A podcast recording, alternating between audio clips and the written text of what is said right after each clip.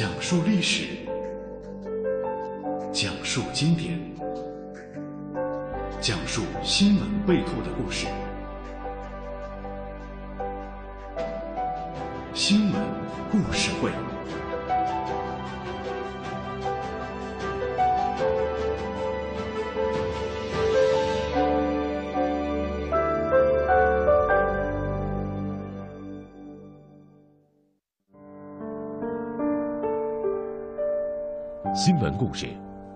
袁涛播讲。欢迎收听新闻故事。今天讲述的是《南方周末》刊载的皮草业救赎的故事。作为一个东北媳妇儿，苏韵自己的选择是在养貂厂工作，但是呢，自己不穿皮草。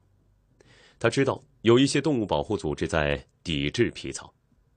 有动物保护主义者穿上染上鲜红颜料的动物装，扮成被剥皮的动物，在服装店门前抗议，将数万根钢针插进动物模型，做成雕塑，以警示其所遭受的剥皮拔毛之苦。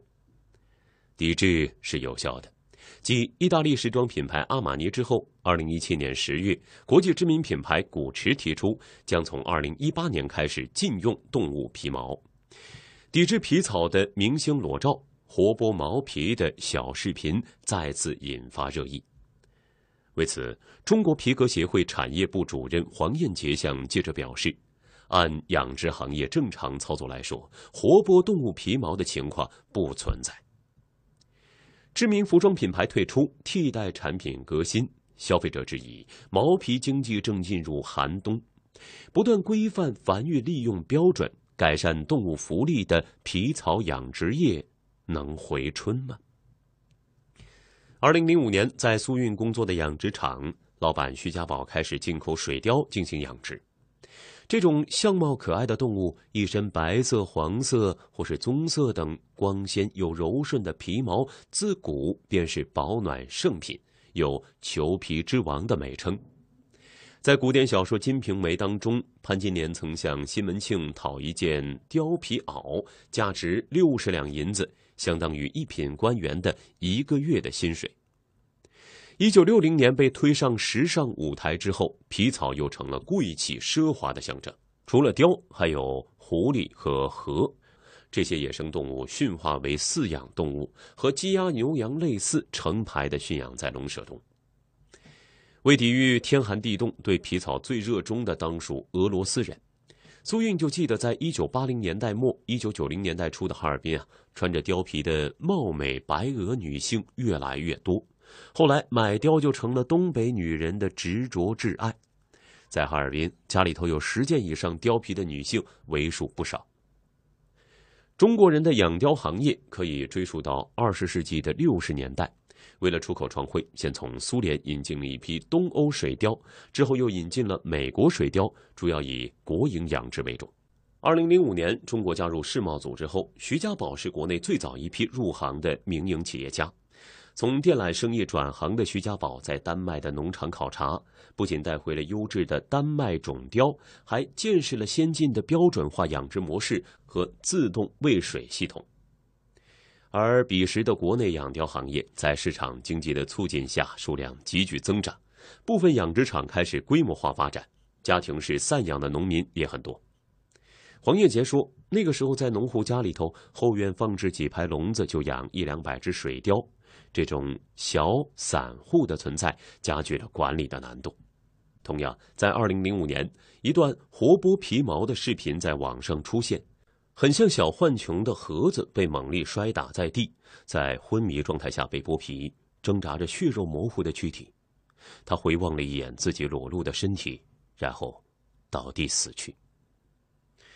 国内外媒体报道显示，这段名为《有趣的裘皮》的视频拍摄自中国的河北省肃宁县一处皮革交易市场内，当地政府随即辟谣称其为个别现象。二零零五年二月二十八号，中国皮革协会毛皮专业委员会也面向全球发表声明，直指活剥动物皮的报道是以点带面、以偏概全的。声明收效甚微，此后十余年间，每当有品牌抵制皮草或是讨论皮草行业，这段视频以及一些拍摄于芬兰农场的照片，总能引来广泛的转载和传播。河在笼子里头啃咬自己的前爪，因为活动空间狭小，被喂养成脂肪堆积的臃肿怪样。在记者随机采访当中，有半数以上的受访者表示，曾在网络上看到过类似的视频或是文字宣传。一位曾经购买过多件貂皮大衣的九零后姑娘，看到这段视频以后，再也没有穿过这些衣服。她说：“感觉像是披着这些可怜小生命、受过虐待的尸体到处走，太残忍了。”有趣的裘皮是瑞士纪录片导演马克里奇二零零五年在河北肃宁为瑞士动物保护组织拍摄的。二零一七年的十一月八号，马克里奇在接受记者采访时表示，这段视频并不是他亲自拍摄。而是由中方的合作伙伴协助拍摄的，但他担保，在二零零五年虐杀的情况曾在当地普遍存在，也有其他媒体进行过曝光。在黄燕杰看来，这段视频有人为导演的因素，农户的养殖目的就是获得高质量的皮张，动物活体剥皮，第一会伤人，第二会损害这个产品本身的价值，是不合逻辑的。黄燕杰介绍。按照二零一六年的六月中国皮革协会发布的《貂、狐、河繁育利用规范》，在貂处死和取皮加工时，应采取窒息法、药物法；狐、河采取电击法，动物并不会经历太多痛苦。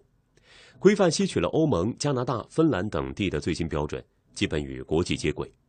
除了对处死方式进行规定之外，规范还要求剥皮应在。雕、狐、和死亡三十分钟后进行，严禁在其尚未彻底死亡的情况下剥皮。根据世界动物卫生组织制定的《陆生动物卫生法典》，良好的动物福利状态包括健康、舒适、安全的生存环境、充足的营养、良好兽医诊治和疾病预防、合理人道的屠宰方式等等。黄燕杰也说，如今国内的养殖场已经呈现出规模化、标准化发展，家庭式的饲养比例不断在缩小，动物福利也与国际接轨。二零一六年，在希腊雅典举行的国际皮毛展览会上，徐家宝播放了在自家养殖场拍摄的视频，他希望改变国际社会对中国养殖行业的负面印象。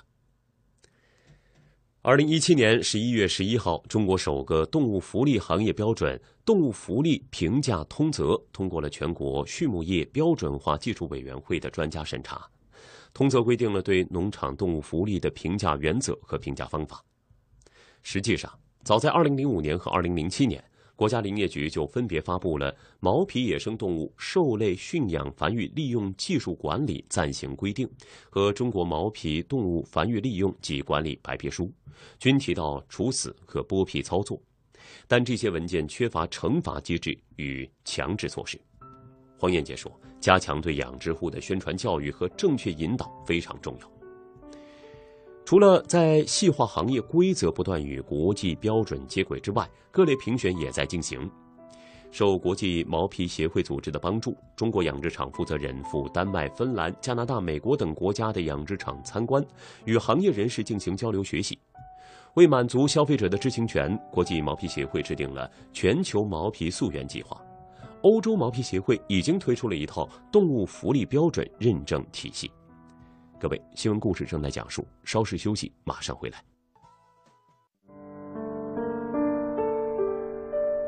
新闻故事，袁涛播讲。知名服装品牌退出，替代产品革新，消费者质疑，毛皮经济正进入寒冬。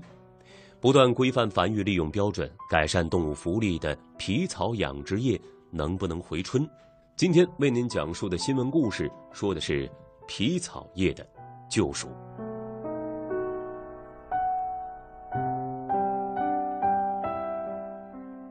中国皮草行业这次示范厂评选，也是全球毛皮溯源计划的组成部分。黄燕杰告诉记者，示范厂的数量尚未确定，会严格标准筛选出最优秀的养殖场作为行业的标杆。示范场的评分体系当中，与动物福利相关的分数占满分的百分之七十五，备受关注的处死方式占十分，而满足其活动空间的棚舍、笼舍占二十分。善待动物组织中国区媒体发言人郭丽认为，这些小动物一生都被囚禁在活动空间狭窄的铁笼里，焦虑引起的精神病会致使动物啃咬它们的四肢，反复将自己撞向笼子栅栏。没有隐蔽处分娩的动物母亲，经常在分娩之后会杀死自己的孩子。皮草产业根本跟人道沾不上边儿。徐家宝则表示。雕在产崽之后非常需要安静，如果被饲养员打扰，才会出现吞食幼崽的情况。因此，在哺乳期必须格外注意，用科学的方法饲养是可以避免的。记者在徐的养殖场里看到，所有的棚舍都是统一规格，一百二十米长的棚顶之下排列着九十乘三十乘四十五厘米的雕笼，平均每个笼里头养两只雕。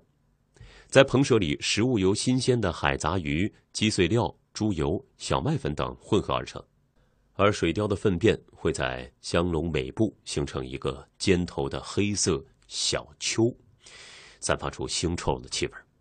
一位来养殖场采购皮毛的服装制造商说：“这种程度的味道已经是很轻了。”在国内。皮毛动物的养殖场大多设在北方较为寒冷地区的偏远乡村中，怕动物气味影响饲龄，也怕周边的生活噪音吓坏这些喜静的小动物。清洁的生活环境也是健康的保证。关于环保，申请示范场项目也需要一定的标准，要防止对土壤、水源、空气等环境的污染。有观点认为，雕、狐狸等小型动物体型与猫狗相似，可爱的长相。更容易获得同情与关注。被称之为时装界的凯撒大帝的拉格菲尔德，二零零九年在一次采访时反驳，在一个吃肉、穿皮鞋、皮衣，甚至用皮包的世界，关于皮草的讨论显得幼稚。尽管提供了福利，但是在郭丽看来，无论活剥行为是否依然存在，只要皮草养殖场仍在养殖剥皮，那么虐待就不可避免。他认为。把动物用毒气成皮毒死、电死的手段依然很残酷。在他看来，年轻人的意识已经发生了深刻改变，公众已经不再认为伤害动物是一种时尚了。永远不要小看消费者的力量。世界上最大的反皮草组织——国际皮草解放联盟，有世界动物保护协会等全球四十家动物保护机构参与，一直致力于说服奢侈品牌不再使用皮草。善待动物组织更是以其反皮草的激进、惊人的抗议举动而闻名。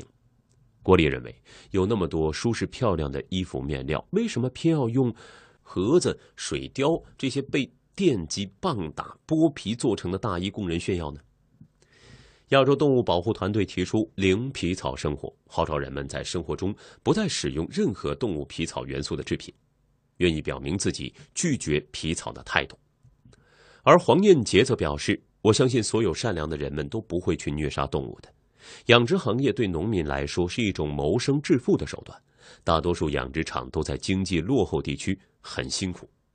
他希望一些动物保护主义者不要站在道德的高度给别人带来心理压力。”他说：“算上上游的饲料、疫苗、农具等配套行业，毛皮动物养殖行业有约五百万名从业者，帮助千家万户脱贫。”对很多养殖户来说，这也是优胜劣汰的残酷生计。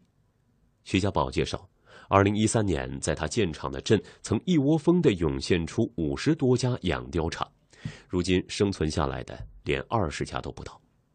爱护貂就像爱护自己的孩子，对养殖户来说，动物健康才能生下更多幼崽，长得好才能卖出更好的价钱。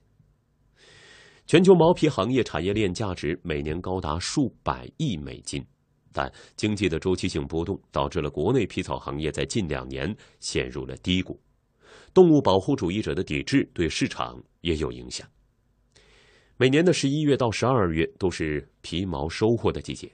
除了中国皮草协会官方数据，二零一六年中国取貂皮的数量比二零一五年下降了百分之四十一点二。湖河亦分别有百分之十左右的下降，今年的情况也不乐观。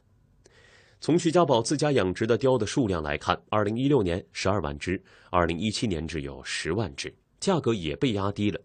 以往上万元的貂皮大衣，今年五六千甚至两三千就能买到。因此，现在东北有句话叫“穷穿貂，富穿棉，大款穿休闲”。而对于国内近五百万名从事貂皮养殖行业的人来说，迎来了存栏过剩、价格下滑、销量锐减的寒冬。黄艳简表示，消费者有权利做出自己的选择，动物保护主义者也有主张自己观点的权利，但是呢，不应该强加观点，甚至使用偏激行为。苏韵就有自己的选择。十三年来，他从没有进过龙舍一步。各位，今天的新闻故事就为您讲述到这里。本次节目监制沈燕、徐志华，欢迎您将您想听的故事的内容以及对新闻故事好的建议意见呢，通过阿基米德节目社区找到我们，告诉我们。本节目每天上午十一点首播，下午一点零三分重播，由袁涛为您播讲。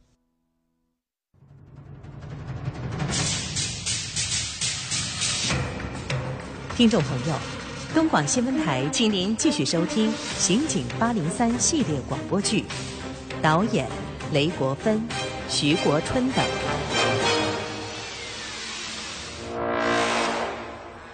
哎呀，当时我就很奇怪，这大热天的，这对男女怎么到这儿来吵架啊？老妈妈，嗯，那个男的长什么样子？哦，他背对着我。又戴着墨镜，我没看清他的脸，但是这个呃背影是很挺拔的，个头也挺高。他穿了一件这个淡青色的 T 恤，声音沙沙的。虽然我没看见人吧，这个声音我是记住了。嗯，他是上海人吗？哦不不不，他讲的是普通话。哦，那争吵以后呢？那个男的拽着女的就走了。老妈妈，你觉得他们两个像是在这儿住的居民吗？这这说不出来啊，感觉不大像。啊，那您以后还见过这两个人吗？没有。啊，好的，谢谢您啊，老妈妈。不客气，不客气。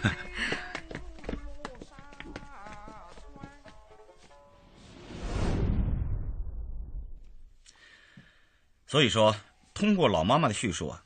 表明，至少在九月十九号，被害人还活着。把那儿的监控探头调过来看看。那一片都是刚刚新建成的住宅区，有的还没有物业，更别说监控探头之类的。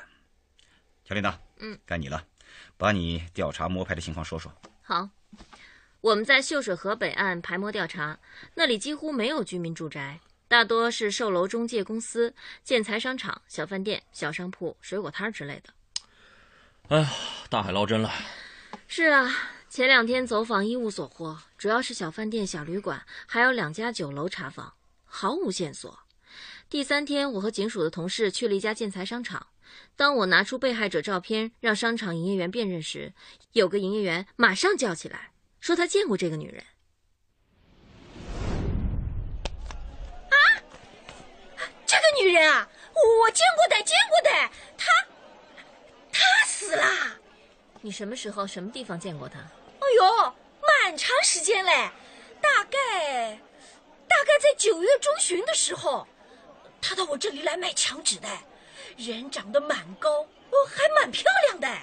到您这儿买装潢材料的顾客应该不少，你怎么就对他有印象呢？哎呀，是这样的，当时呢，他看中我们这儿一款暗红郁金香花型的墙纸，因为断货呀，他来过了好几次。我拿留言本啊，让他留下手机或者电话，我想只要货一到，就可以马上通知他的呀。呃，他就写了，可是也不知道怎么回事，他刚写了几个字，马上就涂掉了。他对我说：“哎，不留电话了。呃，他这些天啊会经常过来看看的。”然后就走了。以后还来过吗？有没有啊？我也觉得奇怪，他一直急着买墙纸，怎么一下子又不来了呢？后来呀，我们另一位营业员跟我讲，哎，是不是他在其他地方买到了？哎呀，我觉得自己也是死脑筋哦，人家买到了嘛，当然就不来了喽。哎呀，我心里也就放下了。哎，想不到，哎呀，他怎么死了呢？您先别激动啊，我们正在调查。每次他都是一个人来的。哎，一个人来的。听口音，他是哪里人？上海人，和我说的一口上海话。哦，你们交谈中他说过买墙纸是派什么用处吗？哦呦，没有说，警官啊，不用说的呀。买墙纸嘛，总归是装修房子用的喽。他说过要买多少吗？也没有。哎，你们商场有监控录像？哎呦，警官啊，那是前几天才刚刚装上的，以前是没有的。哦，那请你把他写了又涂掉的那张纸给我看看好吗？啊，好的好的。喏喏，呃，就是这儿，就是这儿。好，我可以把这张纸拿走吗？好的好的。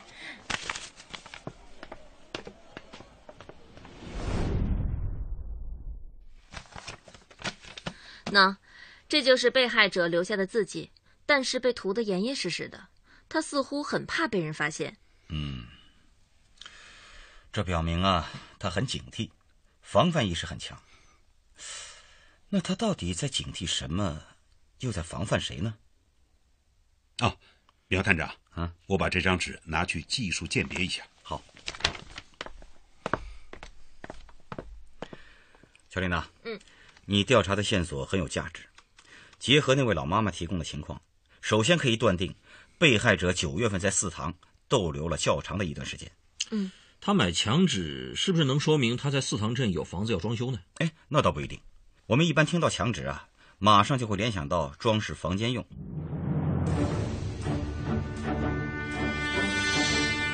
听众朋友，刑警八零三系列广播剧现在就播送到这里了。广告之后，请继续收听。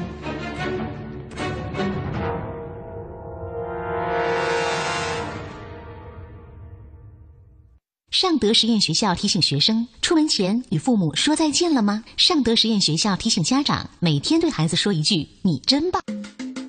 都说杨正气树文明，办事不能走后门哎，那可不一定啊！哎，怎么个不一定法？乘公交啊，前门上，后门下，下车，请您走后门。好习惯伴你行。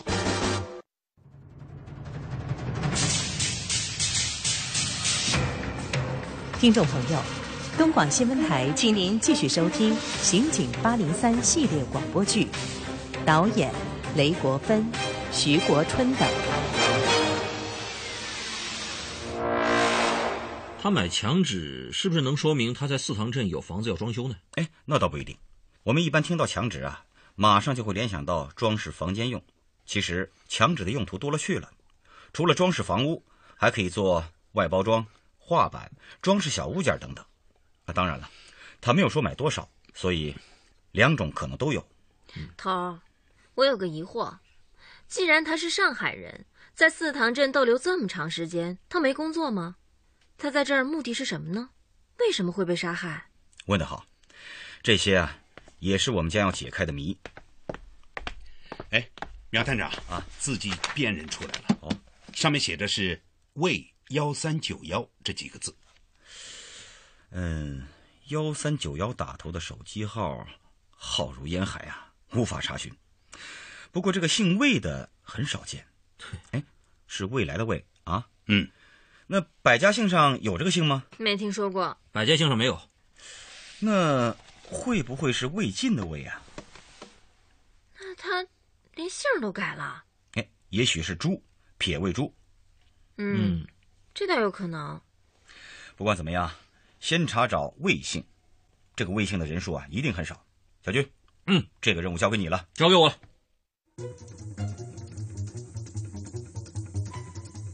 很快，丁小军查找到全市魏姓人口共有三十二人，但是经过联系，却没有人与被害人的特征相符的。苗振马上又着手让大家查找相关嫌疑姓氏人口。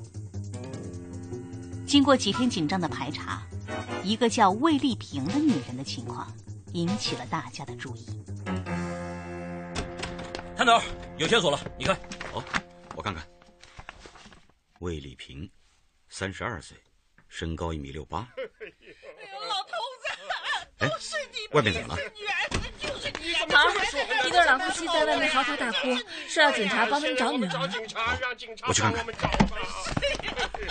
老伯伯、老妈妈，你们都别着急，有什么事情进来说吧。哎，警官啊，我们的女儿怎么就死了呢？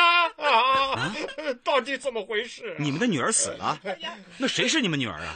往上登的呀，是我的女儿。对，老头子，就是你逼死女儿的。哎呀，就是你还这么说，怎么是我逼死的？好了好了好了，老妈妈，到底怎么回事？你女儿叫什么名字？我女儿叫……啊啊，这这这照片上就是我女儿，就是我女儿呀！对对对，就是我女儿，丽萍啊，我的女儿。原来。这对老夫妇是从邻居孩子口中得知网上发布的女尸酷似他们的女儿。他们一看，顿时五雷轰顶，跑到公安局来报案。苗振极力安抚两位老人的情绪后，请他们说一说女儿魏丽萍的情况。魏妈妈，啊，魏丽萍和你们。平时住在一起吗？是住在一起的。是 啊。那他是什么时候离开家的？九月，九月十号。哦，对对对，是十号啊。他说要出差呀，进行什么产品展销，时间至少是半个月。我们也没太在意，哟，这是他的工作呀。嗯。想不到他一去就。再也不回来了，他怎么就死了呢？哎呦，是谁杀了他呀？魏妈妈，嗯嗯，别别激动哈，你女儿是在哪个公司工作的？一个民营小公司，搞什么电子产品的？哎呦，也不小了，叫凯德电子科技公司，呃，老板是浙江人。啊，那魏丽萍出差在外。每天都跟你们通电话吗？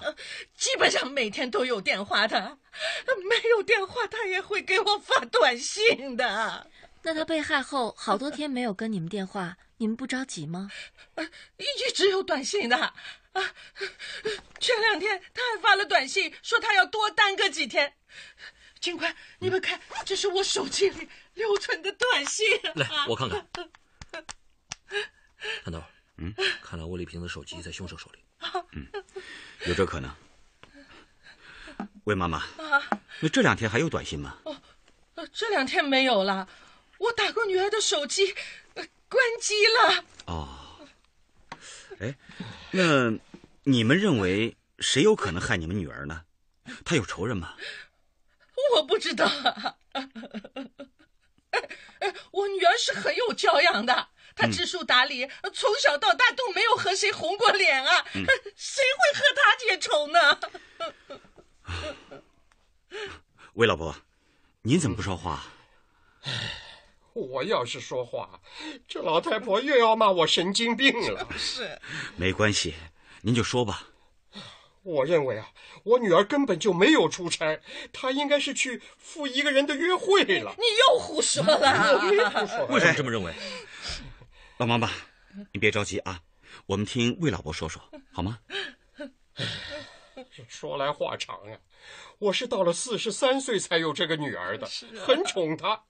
不过呢，她也很争气，从小到大品学兼优，大学毕业还考上了硕士。硕士毕业以后呢，进了一家外企当行政主管。因为她从小到大一路很顺，没有经过什么挫折，所以她一直很有自信心。可是啊。因为一次策划失误，给公司造成了损失，我那个自尊心很强的女儿就递交了辞职书，她跳槽了。哎呀，她本来不想跳槽的，哎，都是你，都是你逼的。哎呦，哎呦，你说她这样一来啊，以后什么升迁难了，不如换个公司做。哎呀，她就辞职了。你以前做个小科员升不上去就心理变态，什么开口闭口？拿能不能升职啊，有没有发展前途来教训女儿。好了，跳槽就跳槽了，外企去不了，小国企又不想去，回到原单位又没有位置了，最后只好去了一家民营小公司。哎呦，不是这样的，就是这样的，就是这样的嘛。好了好了，魏妈妈，您先别激动，我们让魏老伯把话说完好吗？唉，我对女儿的要求是高了点儿，但是也不至于逼她呀。啊，哎，警官呐，我女儿本来性格是蛮温和的，可近几年呢。却变得很乖僻和叛逆了啊？怎么说？啊，其实他性格大变是另有原因的。什么原因呢？呃，他们高中同学有一次聚会，以前班上成绩很差的一个女同学，大学都没考上，却嫁了一个大富豪，穿金戴银不说，还成了她丈夫公司的执行董事。哎呀，我女儿很受刺激。是。他因为专心读书，从来不肯谈恋爱，再加上心气高，对我们亲友介绍的那些男孩子啊，一概是拒绝，所以啊，一直到三十岁都还没有过男朋友。有过的，有过的，就是你嫌人家学历不高，还配不上你女儿。哎呀，没有没有，丽萍呢，她根本就没看上那些。哎，你说，那时候啊，女儿三十岁成剩女了，我们都很着急呀。以前催他，他是很反感的。现在呢，他在那位女同学的刺激下，决心找一个事业和人品都上乘的男朋友。哎，我这个女儿啊，她是从来不服输的。哎呀，是啊，魏老伯，你女儿那么优秀，找个同样优秀的男士不难啊？哎呦，难，很难。看了三四十个人，不是他看不上人家，就是人家嫌他岁数大了。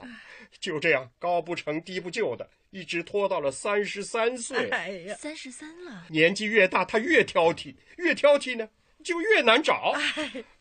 魏老伯，那他相亲的对象你们都见过没有？一个也没见过，他不让我们插手，人家介绍过来，他和人家 QQ 上聊天，有点感觉了才约会，但是一约会呢，就是见光死。嗯，呃，刚才你说。他这次没有出差，而是约会去了。嗯，你这么说有什么理由啊？哦，出差前一天的晚上，我听到他接了一个电话。哎呀，您放这儿了呀？哎，丽萍啊！啊，你找什么呢？我找我那件真丝的短袖衬衫。哦，在这里。你妈妈昨天给你熨烫了一下。哦哦哦。哎。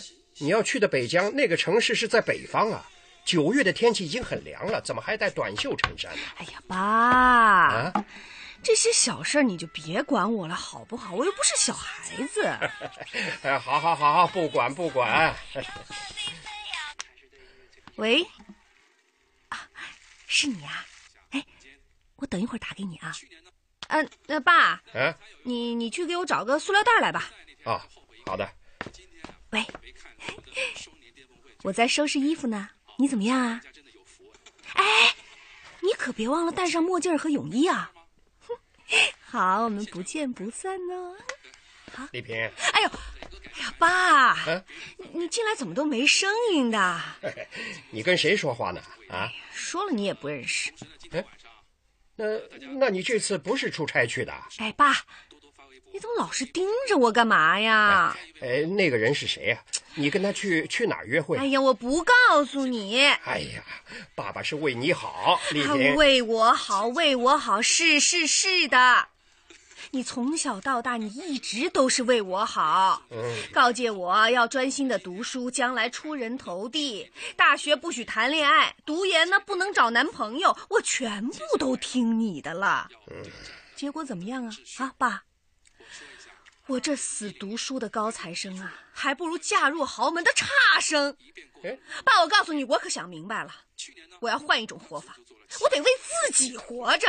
爸，我得找我的白马王子。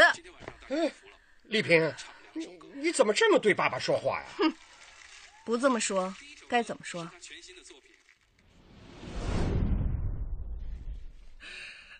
警官，我敢肯定，我女儿是去跟人约会的，是被约她的那个人杀死的。你这死老头子，这些话你怎么不早说呀？哎呀，我说过的，你不相信，还骂我神经病。哎呀，好了，老伯伯、老妈妈，你们先不要争了。目前最重要的是配合我们一起把凶手找到。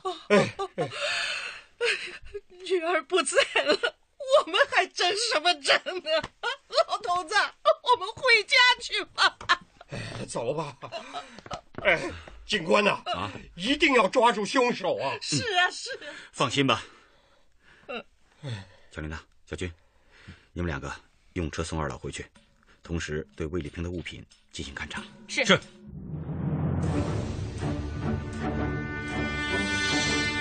听众朋友，《刑警八零三》系列广播剧现在就播送到这里了。广告之后，请继续收听。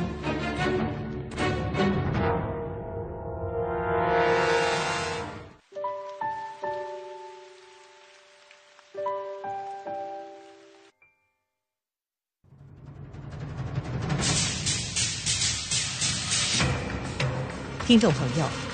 东广新闻台，请您继续收听《刑警八零三》系列广播剧，导演雷国芬、徐国春等。小琳娜、小军，你们两个用车送二老回去，同时对魏丽萍的物品进行勘查。是是。乔丽娜和丁小军驱车将魏老伯、魏妈妈送到家后，马上在魏家进行勘查。凡是魏丽萍的私人物件都收集到密封袋，带到公安局刑科所查验。从魏丽萍的电脑 QQ 里，苗振截取了她和一些男性的聊天记录。乔丽娜在魏丽萍的首饰盒里见到了她在蓝月情缘俱乐部的会员卡，丁小军则发现了他以前的一本通讯本，上面记录着他的社会关系。于是，苗振布置丁小军和乔丽娜分头对魏丽萍的公司、俱乐部以及社会关系进行调查。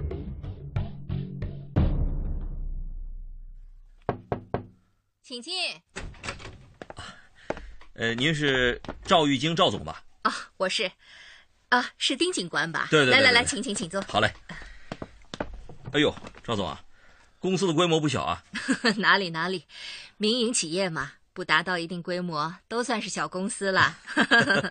哎，丁警官，嗯，在电话里听说魏丽萍的事情，真是太意外、太恐怖了。是啊是啊，呃，我们正在调查排摸，嗯，请赵总配合。啊，当然当然，来，请喝茶。好嘞，谢谢。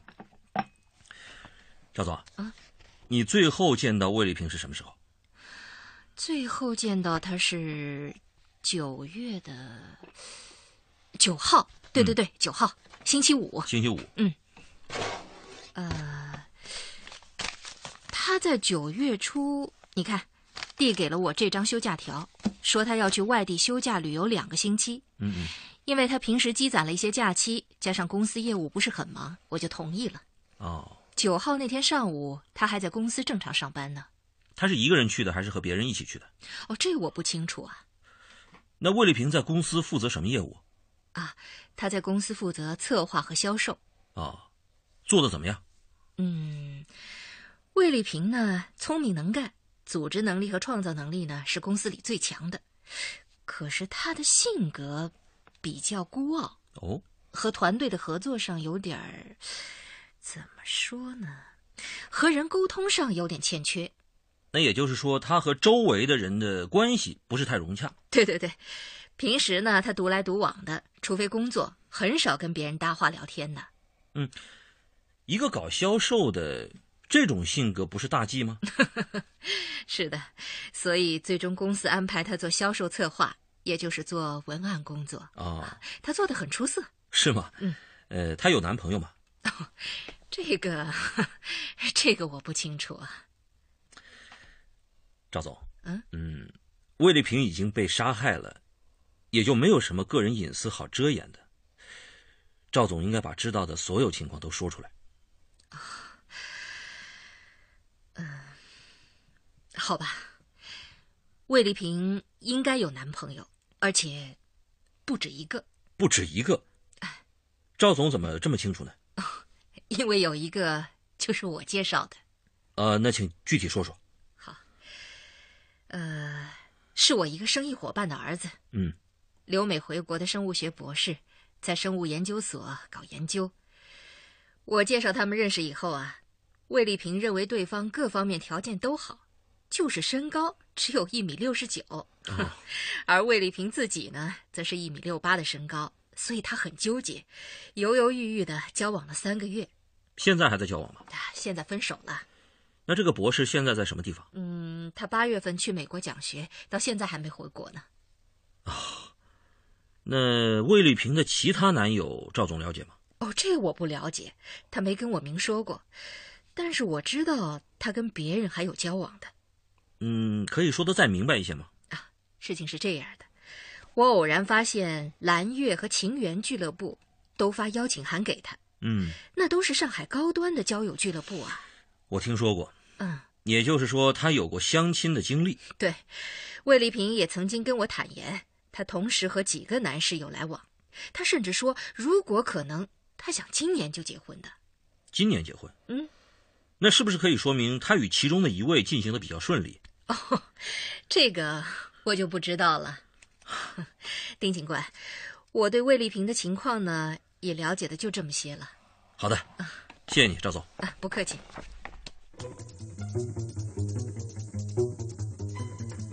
丁小军在魏丽萍公司调查的时候，乔丽娜来到蓝月俱乐部。俱乐部执行总监接待了乔丽娜。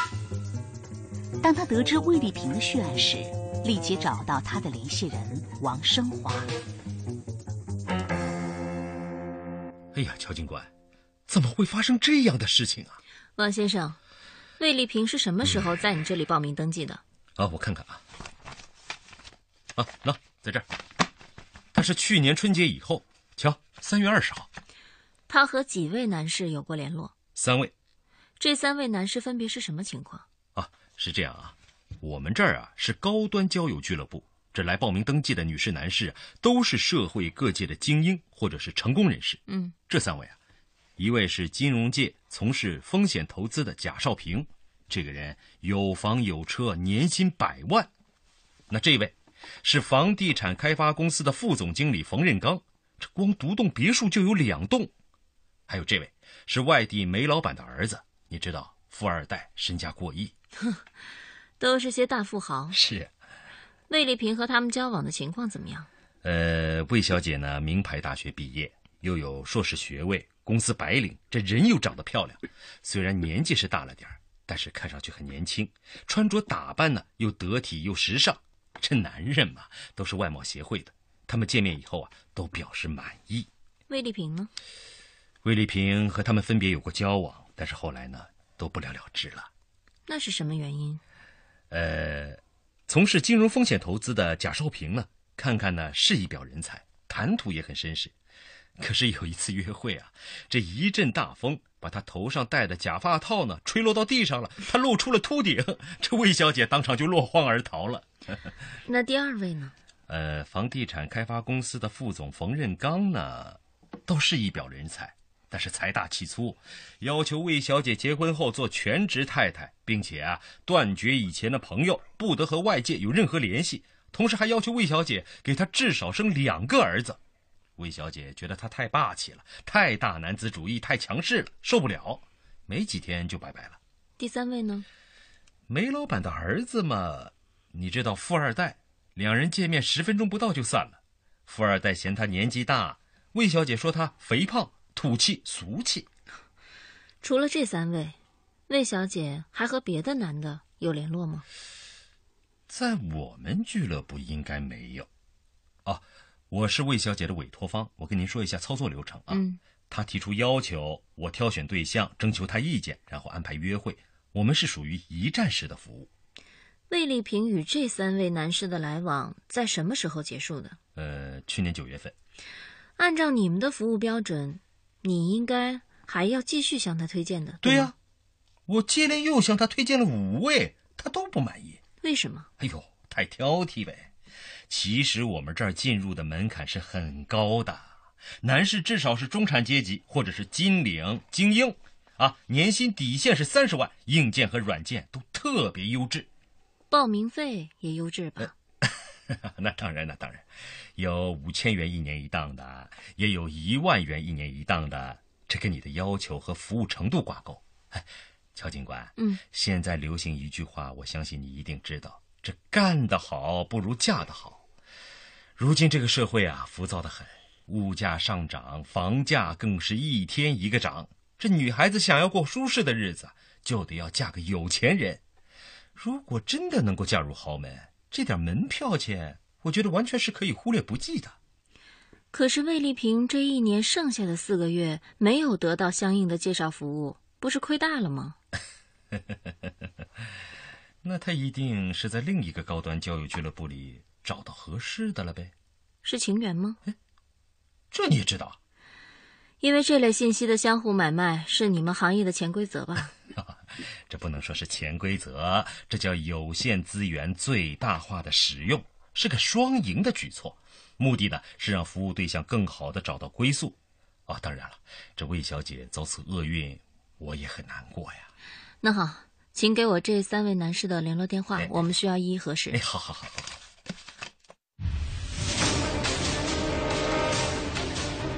听众朋友，《刑警八零三》系列广播剧现在就播送到这里了，明天请继续收听，再见。